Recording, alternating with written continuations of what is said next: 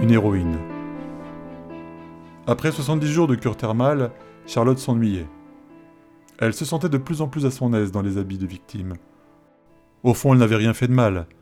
Elle avait été sincère. Elle méritait plus d'éloges que de critiques. Elle avait agi conformément à ses valeurs et avait toutes les raisons d'en être fière. Bien sûr, elle se montrerait plus méfiante à l'avenir, mais un tel événement n'avait plus aucune chance de se reproduire.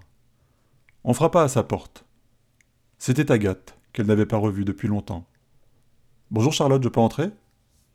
Oui, bien sûr, Agathe. Faites donc. Voilà, je serai brève.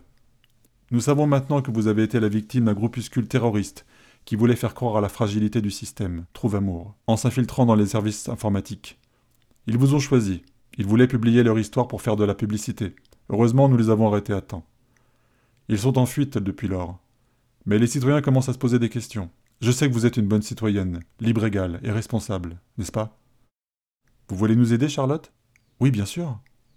Pensez-vous que vous pourriez témoigner sur une chaîne de grande écoute, au journal télévisé?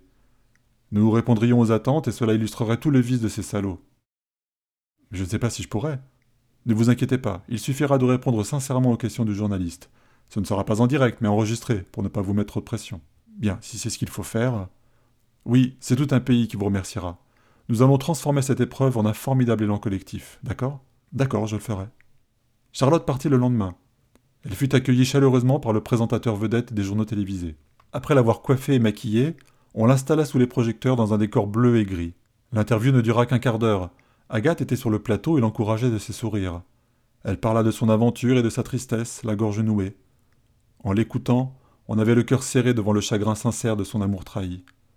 Après l'interview, Agathe la prit dans ses bras. Elle mesurait par avance ce que ressentiraient les spectateurs devant ce témoignage poignant. En effet, une émotion sincère traversa le pays ce soir-là.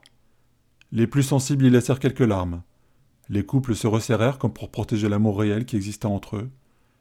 Les célibataires s'imaginaient à sa place dans ce drame et bénissaient intérieurement le ciel que ce malheur ne leur fût pas arrivé. Le ministère du Bonheur consulta les statistiques et se réjouit du haut taux de confiance dans les structures de l'État et de leurs dirigeants.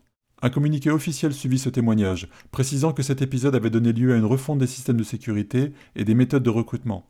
Rien de tel ne pourrait jamais se reproduire. Désormais, la sécurité intérieure serait partie prenante pour tous les recrutements du ministère.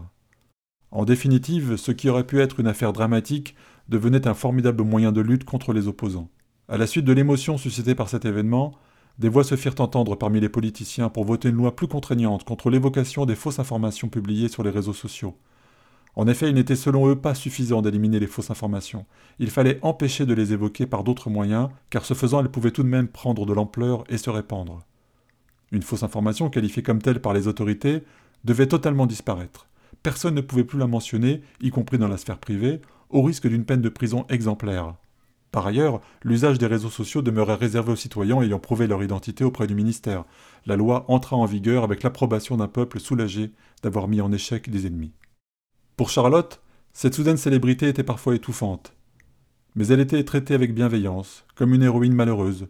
Selon elle, ce n'était pas pleinement justifié car elle s'était surtout sentie humiliée par cette expérience mais chacun lui faisait comprendre qu'elle avait contribué à rendre la société plus sûre et meilleure, ce qui était sans doute le plus beau compliment qu'on put lui faire. Elle fut décorée de l'ordre du mérite commun et reçut une rente annuelle pour acte de loyauté envers la société.